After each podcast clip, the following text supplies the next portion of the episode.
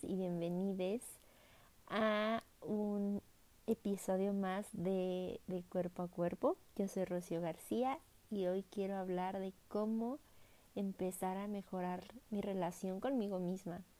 Y es que la verdad nadie, nadie nace o nadie, nadie aprende de la noche a la mañana a cómo empezar a priorizarse.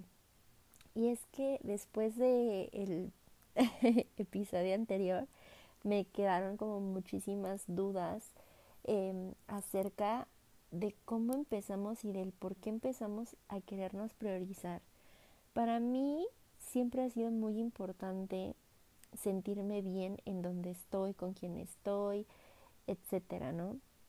Y cuando algo ahí como que se quiebra y yo ya no estoy dando el 100%, cuando yo ya no tengo el mismo interés eh, y todo eso, empiezo como a preguntarme y a priorizarme de qué es lo que me hace falta, qué es lo que puedo empezar a hacer para sentirme mejor. Y bueno, todo esto lo voy a hablar desde mi experiencia, desde la conexión que he tenido conmigo misma, porque es más fácil de hablarlo así, desde lo que yo he vivido. Y claro que ustedes tienen todo eh, el derecho de, de seguir o no mis consejos, porque pues son desde mi experiencia, ¿no? Realmente yo siempre he pensado que el que habla en la feria o algo así, dice, no, no me acuerdo muy bien de, de este dicho, pero mm, creo que todos saben a qué me refiero, ¿no? La verdad es que la vida para muchas personas, eh, o sí, no es lo mismo, o sea, no son las mismas experiencias, no, no es la misma no es la misma vida, vaya, la verdad es que esto lo voy a hablar desde mi perspectiva. Y es que cuando, cuando yo empecé a mejorar mi relación conmigo misma fue a partir de hace más o menos cuatro años, en donde yo empecé a tener un buen de preguntas acerca de, de quién era, de cómo me veía, de qué es lo que estaba logrando. Yo estaba pasando por muchísimos cambios en mi vida desde pues sí, desde empezar a tener eh, depresión, ¿no? Como que desde ahí y desde que mi vida siempre había sido como un alboroto, no tenía ni pies ni cabeza, o sea, yo quería arreglar toda mi vida em, como cuando, cuando, se te enredan los earpods, los earpods, bueno, sí, los audífonos y, y como que, ah, o sea, todo está desbarajustado, todo está bien enredado y tú quieres empezar por un lado y se te va enredando por otro lado. Y bueno, hasta que fui a terapia fue como todos estos enredos y, y todo este cablerío que tenía en mi mente y en mis sentimientos los empecé a desmenuzar por prioridades, ¿no?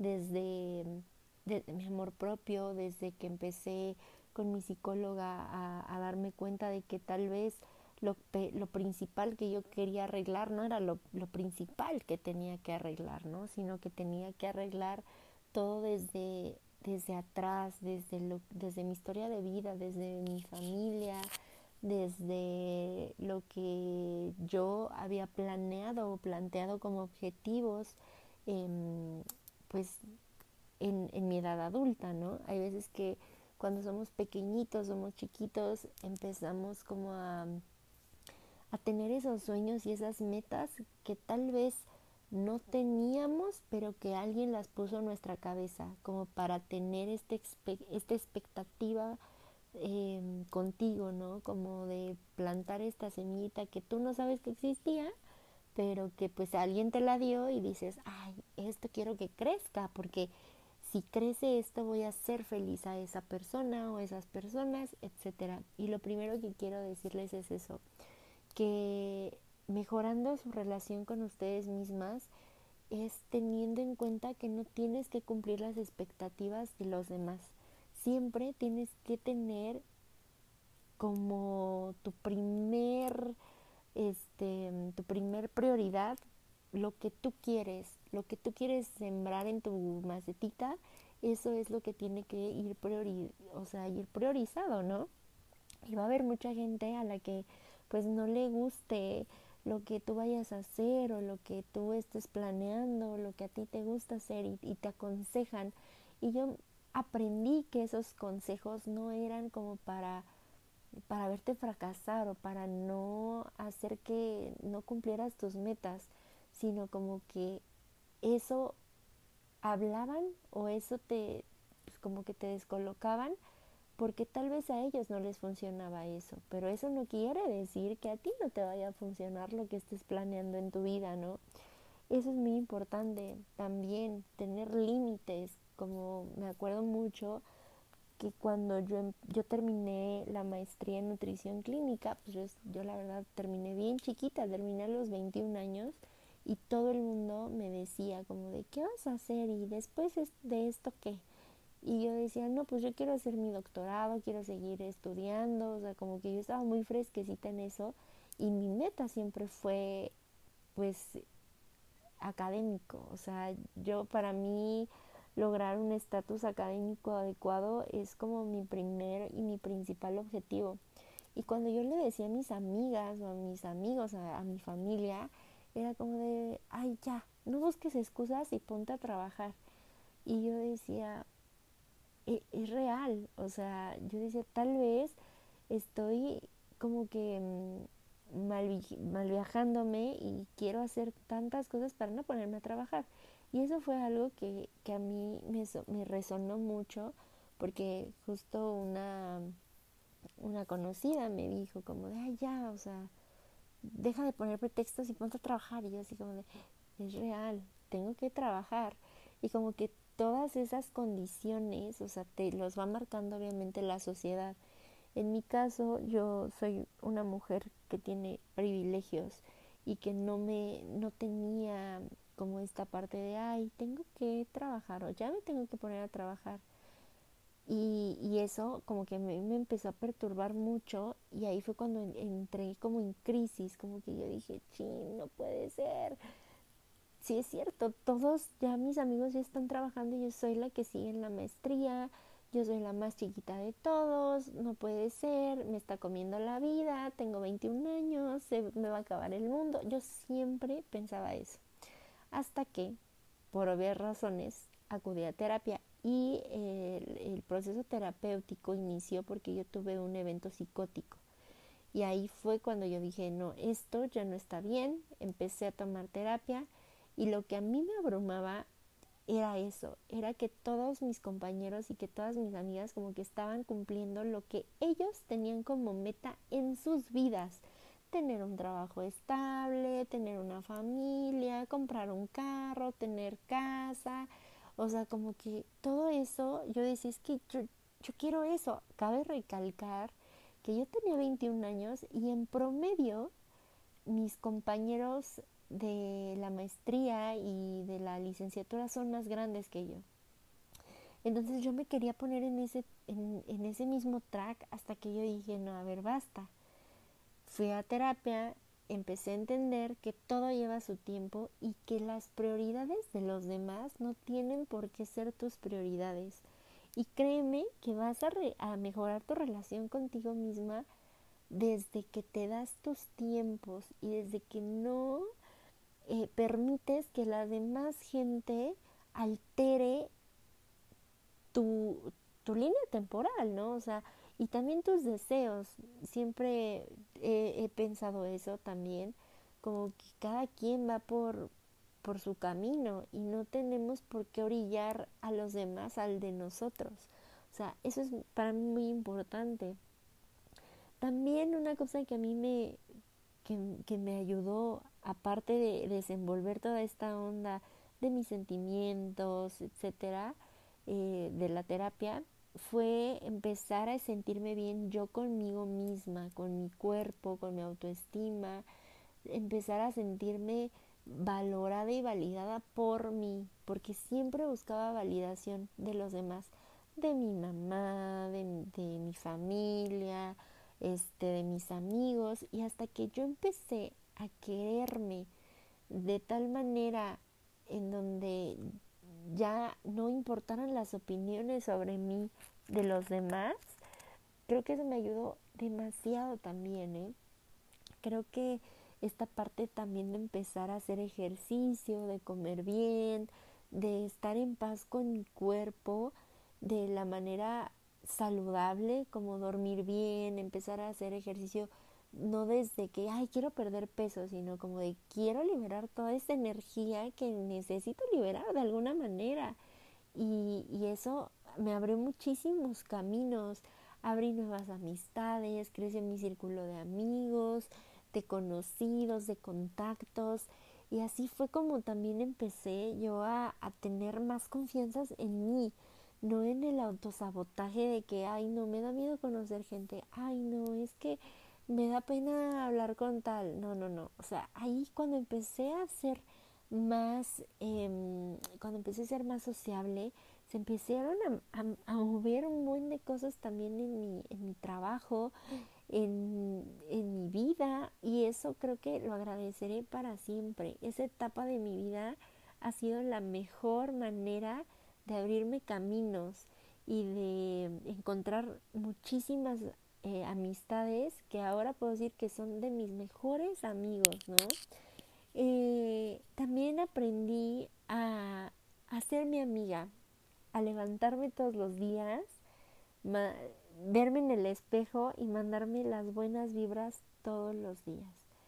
Va a haber veces y, y estoy segura, obviamente, de que no todos los días vas a levantarte con una sonrisa o no todos los días vas a ver lo que ves en el e, te va a gustar lo que vas a ver en el espejo. Pero todo depende de, de, ti de, de, darte chance de decir ok hoy me siento tal así pero no es no va a ser un proceso de dos tres días no sino que al ratito se me va a pasar y voy a estar en paz conmigo misma porque mi mejor amiga puedo decir que soy yo, que, que, mi relación conmigo misma es desde el amor, desde poner bien este, establecidos los límites, como de, ok, a ver, tú eres mi prioridad, Rocío, y lo que vamos a hacer es las cosas que te hagan bien, vamos a hacer toda la rutina que a ti te, te haga bien, siempre y cuando haciéndote responsable de todas las decisiones que tomes, porque eso es muy importante. Cuando empiezas a querer, eh, pues a, a priorizarte, necesitas creer en ti. También necesitas ponerte como primer lugar en ti, porque si tú pones a alguien más arriba de ti, entonces no hay amor propio, no hay satisfacción para ti. Siempre vas a querer que esa primer persona sea lo primero en, tu vida y la verdad lamentablemente es algo que tenemos que dejar esa, esa idea, ¿no? Siempre tenemos que decir no a lo que no nos gusta, atraer todo lo bueno desde, desde saber que te lo mereces porque si tú no crees que te lo mereces o si tú no crees en ti o en el trabajo que estás haciendo, nadie más va, lo va a creer. O sea, nadie más va a creer que tú eres poderosa. Si tú crees que, que todo este poder que emanas es real y que tienes poder sobre la gente, no tanto como para la parte de la manipulación, sino como esta parte de yo tengo el poder de, de hacer potencia con otras mujeres, por ejemplo, desde algo que me encanta como la nutrición, desde un tema que me fascina como es eh, toda la parte de, de, la autoestima, de la validación, etcétera. Y, y tienes que conocer tanto tu poder para poder hacer más grande esa potencia y que si tú eres poderosa, otra mujer puede serlo desde que te ve, desde que te siente poderosa. Eso es, es muy padre. Luego voy a, a, grabar un episodio acerca de la potencia femenina y por qué es potencia y no empoderamiento femenino. Creo que eso es algo bien importante. Y bueno, también hay que aprender de nuestros errores desde, desde que, bueno, pues ni modo, si algo no está pasando bien en este momento, no me está saliendo bien en este momento, se tiene que enlazar hacia nuestro interior como un aprendizaje. porque podemos manejar mejor las, las situaciones desde ahí, desde, ah, esto ya me había pasado, ahora sé que tengo que reaccionar o resolverlo de esta manera para que todo vaya surgiendo, ¿no? Eso es también muy, muy importante. Creo que también algo que a mí me, me gustó mucho de, de mi proceso eso, bueno, poner límites, ¿no? Con todo. Se vale decir que no cuando te cuestionan o cuando te lastiman. Esto sirve para relaciones y amistades, ¿ah? O sea, la verdad es que yo antes era como de, ay, mi mejor amiga de hace mil años que ni veo ni nada, pero sigue siendo mi mejor amiga. Y esa mejor amiga empieza a, a mover ideas y cosas que no te gustan y ahí es cuando tienes que poner límites y decir, ¿sabes qué?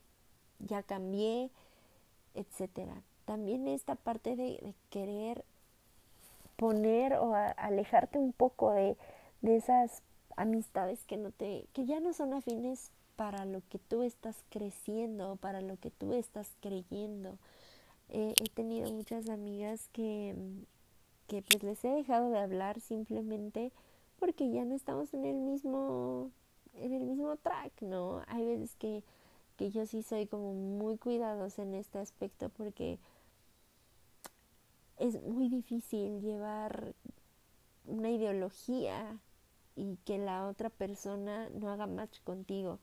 Creo que eso es importante, siempre tener amigos, parejas y todo que sean afines para que puedas desenvolverte y desarrollarte de una mejor manera, porque si no, puedes también estar eh, saboteándote un poco con esta parte de que va a haber veces que a la gente que no es afina a lo que crees o afina a lo que vas construyendo, te pueden poner trabas y no como, como que sea algo malo, sino como que tal vez te hacen dudar más acerca de esto, ¿no?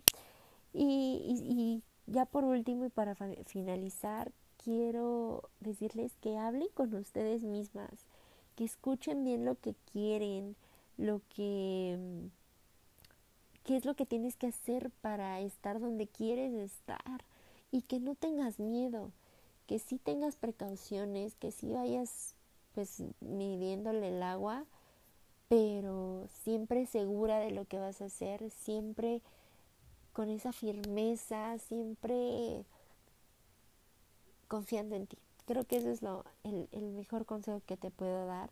También una cosa muy importante es que busques eh, la terapia, que sí sea una alternativa en tu vida, por si estás pasando por realmente algo muy, muy cañón que no puedes desenvolver o no, o no puedes saber por qué te está frenando algo, la terapia es bien importante.